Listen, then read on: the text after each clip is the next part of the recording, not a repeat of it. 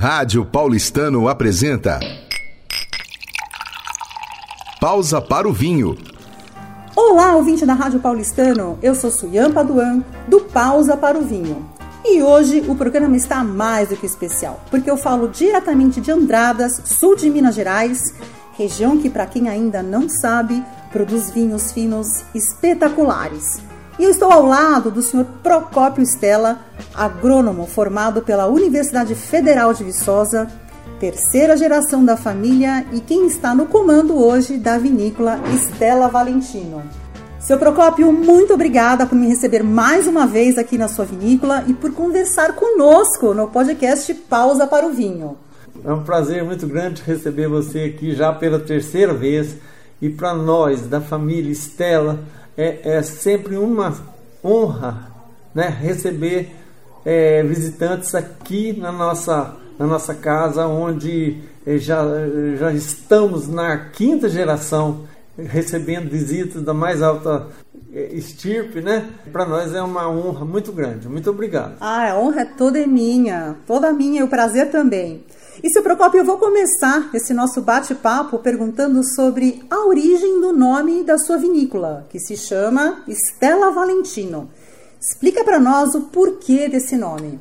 Na verdade, nós homenageamos com o nome Stella Valentino o nosso tetravô, que foi o, o precursor né, da família aqui no Brasil. Ele migrou para o Brasil em 1888, junto com o filho, que chamava Modesto, e ele é italiano do Vêneto e chamava Valentino Stella. Mas como na Itália sempre o sobrenome vem antes, então a gente colocou o nome da vinícola homenageando ele, que foi o primeiro, né? O primeiro da família que chegou aqui. Ele é o nome da vinícola, Vinícola Estela Valentino, mas é também a marca dos nossos vinhos finos. Os nossos vinhos finos todos levam a marca Estela Valentino, em homenagem ao nosso tetravô. Conta para nós um pouco da história da família Estela. Quando vieram para o Brasil, de onde vieram? O senhor até comentou do Vêneto, né? Mas por que vieram e como é que se iniciou eh, a produção de vinhos? Então, primeiro, por que eles vieram? O meu tetravô, que era Modesto, o, o Valentino Stella, com o bisavô, que era Modesto, eles eram italianos, né, do Vêneto, da cidade de Vicenza e da comuna de Asiago. E o Vêneto, a Itália, no fim do século XIX, passou por uma crise muito grande, com unificação, com guerra. Então, o Vêneto ficou numa situação extremamente é, complicada e eles vieram para o Brasil porque não tinha mais comida lá, né? E aí eles vieram em 1888, foram trabalhar nas lavouras de café dos Barão do Café aqui na Serra do Mantiqueira, em São João da Boa Vista, e em 1910 eles compraram essa propriedade aqui em Andradas, né? É, pequena, né? Plantaram café para fazer para fazer dinheiro naquele tempo, porque a única cultura era café, o resto era tudo agricultura de subsistência, então era troca. Então eles plantaram café, fizeram essa casa aqui que a gente mantém ainda até hoje, né? Nós não descaracterizamos a casa e é onde a gente recebe os turistas e plantaram uva para fazer o vinho para consumo. É, então desde 1910 a gente planta uva e faz vinho. Era vinho simples, vinho para consumo próprio, então tudo começou assim. Aqui a gente foi nascido aqui nessa propriedade, criado aqui com a nona, né? fazendo macarrão todo dia. Né? Ah, que bacana! É, e você sabe que os, os italianos adoram os, os nonos, né? Sim. Mas por quê? Porque é, é, naquele tempo, a pessoa com 45, 50 anos, ele já era velho. E aí os, os jovens não deixavam eles trabalhar mais lá na, na, no café, que era um serviço muito pesado. Então a função do nono era cuidar dos netos. Sei. Fazia carrinho, é, brincava, contava história. E, e os pais estavam lá na roça. Então a gente foi criado muito mais. Eu tenho muito mais lembrança do meu avô quando eu era pequeno do que do meu pai. Meu pai chegava às 5 horas da tarde, depois do trabalho, mas no dia inteiro a gente ficava conversando com o nono. Aí a gente adora o nono e a nona, né? Nossa, Procopio, quantas histórias. E a nona, você sabe qual é, é o maior tristeza de uma avó italiana? Não, você é quer ter um contar? neto magro.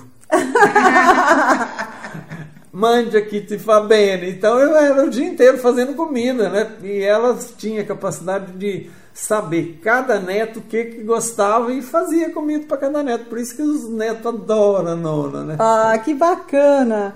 E, enfim, explica agora para os nossos ouvintes, seu Progópio, como foi que essa região toda aqui do sul de Minas, que sempre foi conhecida principalmente pelo cultivo do café, né, conseguiu se tornar uma região produtora de vinhos. E vale ressaltar que vinhos de excelente qualidade. Então, na verdade, a cidade mineira, que tem uma tradição secular em produção de vinho, é Andradas, exatamente por causa da, da migração da colônia italiana. Isso começou em 1883 e a gente transformou a cidade numa, na capital do vinho de Minas, mas era vinho de mesa, vinho de uva americana, um vinho muito simples e isso teve um auge lá pelos anos 60 e depois, pelo fato desses vinhos não ter qualidades, o consumidor passou a não consumir muito esse vinho e essa, essa história do vinho foi decaindo, praticamente acabou. Certo. Então ficaram algumas vinícolas é, produzindo ainda aquele vinho simples, vinho suave e tal.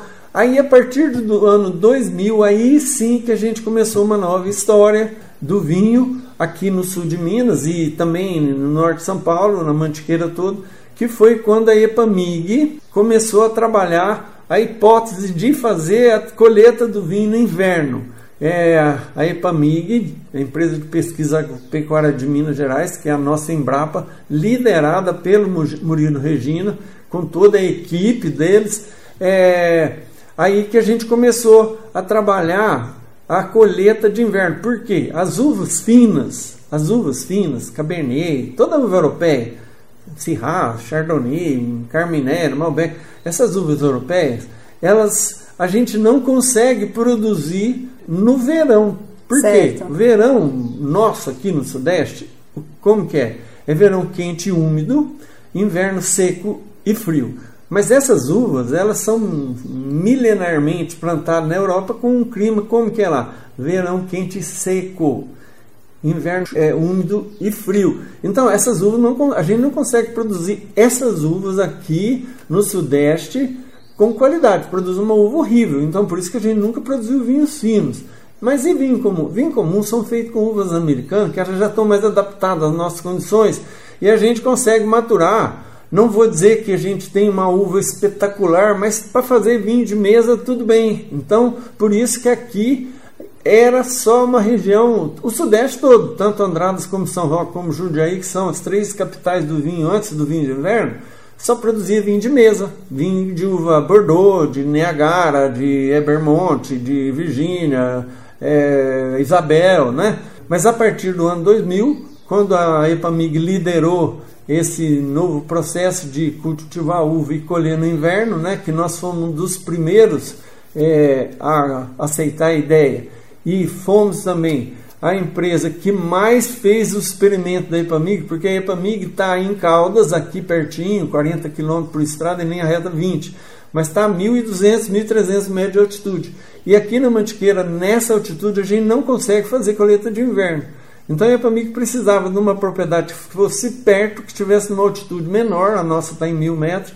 E aí então a EPAMIG jogou os experimentos de campo, a grande maioria, aqui conosco. Então nós, sem dúvida nenhuma, fomos uma empresa que tivemos uma parceria mais forte com a EPAMIG, fomos nós. E até hoje a gente tem experimento, sempre cria novas, novas perguntas e essas perguntas transformam num novo experimento e sempre são montadas aqui comigo, né? E aí a gente comprou essa ideia e a partir de 2003, 2004 a gente começou já a fazer alguns experimentos, já é, tentar fazer alguma coisa e na verdade a gente foi conseguir ter vinho mesmo de qualidade a partir de 2017. Certo. Então demoramos 15, 16 anos, porque nós começamos tudo isso em 2002. Nossa, fantástica explicação e que trabalho árduo, né? Mas chegamos em vinhos de excelente qualidade, realmente. E voltando a falar sobre a vinícola Stella Valentino, conta para nós quais são as uvas aqui na propriedade que o senhor cultiva e quais são os vinhos produzidos por vocês. Então, quando a gente teve a ideia de fazer colheita no inverno, a gente começou a trabalhar uvas. Qual uva que dá certo? Qual uva que aceita esse novo método? Porque para colher no inverno eu tenho que fazer dois ciclos. Por isso que erroneamente a gente ah, vinho de dupla poda. Não, é vinho de inverno feito com uva colhida no inverno através de uma técnica que já, a gente já conhece há quase 100 anos, que é podar a uva duas vezes, a dupla certo. poda. Então, para colher no inverno, eu tenho que fazer a poda em agosto, do mesmo jeito que eu fosse colher no verão, no fim de agosto, começo de setembro tiro os cachos, eu não vou colher nesse, nesse primeiro ciclo, esse ciclo a gente chama ciclo vegetativo. Eu cuido só da parte aérea, faço uma adubação boa nela para ela é, reservar é, é, é, carboidrato, quer dizer, ela ter reserva suficiente para depois, quando a gente podar em fevereiro, aí ela já está uma planta assim com bastante sustância, né? Certo. e aí a gente pode para fazer o ciclo produtivo e vamos colher no inverno, aí inverno com clima é totalmente favorável. Nós temos umidade relativa do ar baixa, nós temos solo seco, é tudo que eu quero para colher uma uva com solo seco, para não ficar se encharcando d'água e fica uma uva aguada. Então, solo seco. É, luz, porque no inverno o, o, o, dia inteirinho o céu azul, luz de qualidade para me fazer fotossíntese e conseguir uma uva de qualidade. E também uma coisa que a gente sabia, mas nem passou pela cabeça que é maturar a uva numa, numa temperatura baixa. Nós maturamos uva aqui de noite 7, 8 graus, de dia 22, 24. Então, maturando uva nessa faixa de temperatura baixa é, significa taninos de alta qualidade. Certo. Então, aí a gente. Eu falo para o Murilo, ele atirou no passarinho acertou o elefante, né? e aí, da, a partir daí, a hora que a gente ajustou a época de colher cada uva em cada terroir, porque cada terroir tem uma hora de colher. Isso que demorou para a gente ajustar. Aí é a hora que a gente conseguiu ajustar a hora de colher de cada uva e ver quais as uvas que mais deram certo, que no caso foi a Syrah Sauvignon Blanc em primeiro lugar. Aí eu consegui a Tempranillo também e tem mais algumas empresas que conseguiu o Cabernet Franc e, e todo mundo agora está estudando outras uvas para ver só que produzir Syrah, a gente usa um pacote tecnológico. Para produzir Malbec é outro, então, mas nós não conhecemos ainda. Syrah a gente já conhece. Sauvignon Blanc também. Tempranillo eu já estou conhecendo, Marorlés, né? É, mas a cada ano a gente vai aprendendo mais e daqui uns anos a gente vai ter novos vinhos também finos através da colheita do inverno, vinhos de inverno e então mais ou menos foi desse jeito. Que trabalho fantástico, é, seu Procópio. Olha, impressionante. E assim, se eu pudesse definir em uma só palavra os vinhos produzidos pela Stella Valentino, qual seria? Se for uma palavra só, é persistência. Porque demorou, né? Demorou 16 anos para mim chegar num bom vinho. Então, se, não, se a gente não tem persistência, você desanima no meio do caminho, você para, né? Então, é persistência. É, e, além do mais, uma outra palavra que pode compor junto com essa é acreditar. Eu sabia, eu sabia que a gente ia chegar, só que eu sabia que precisava de ajustar. Então isso demorou. Mas hoje a gente fica muito feliz de ter, é, porque eu tenho sócio, tenho filho, tudo, eu estava envolvido nesse projeto e eu falava, puxa vida, né? E ninguém me, nunca me cobrou nada. Mas na hora que a gente teve o vinho bom, eu falei, conseguimos. Então, é, valeu a pena eu persistir, mas a família acreditar. Então, eu paguei o, a crença deles quando a gente teve um bom vinho, né? Poxa, eu adorei essas duas palavras, persistência e acreditar. Acho que são é uma lição que a gente leva para a vida, ah, né, seu Procópio? Uhum. E para terminar, seu Procópio, infelizmente, porque esse papo tá muito bom, uh, quem quiser vir aqui conhecer a vinícola e degustar os seus vinhos, eu que já tive o privilégio de vivenciar essa experiência, posso dizer que é fantástica, mas conto o senhor para os nossos ouvintes e sócios do Clube Atlético Paulistano, como é que eles serão recebidos? Antes de eu responder essa pergunta, eu quero dizer assim, a nossa vinícola é talvez a única vinícola que tem proposta diferente. As vinícolas modernas, logicamente, elas têm outras propostas. Então, primeiro, a vinícola nossa, ela tenta mostrar para o nosso visitante é uma junção do velho com o novo. O velho é o seguinte, é onde a gente está aqui nessa casa centenária, é onde que a gente pode contar um pouco da migração italiana, né? Essa área aqui que já estão cinco gerações, ela é, transmite para nós muita energia. Então isso, então isso é o velho. Mas vinícola, equipamento da vinícola, vinheda, tudo moderno. Então a gente junta o, o moderno com o velho com o novo. Essa proposta é a única vinícola que tem.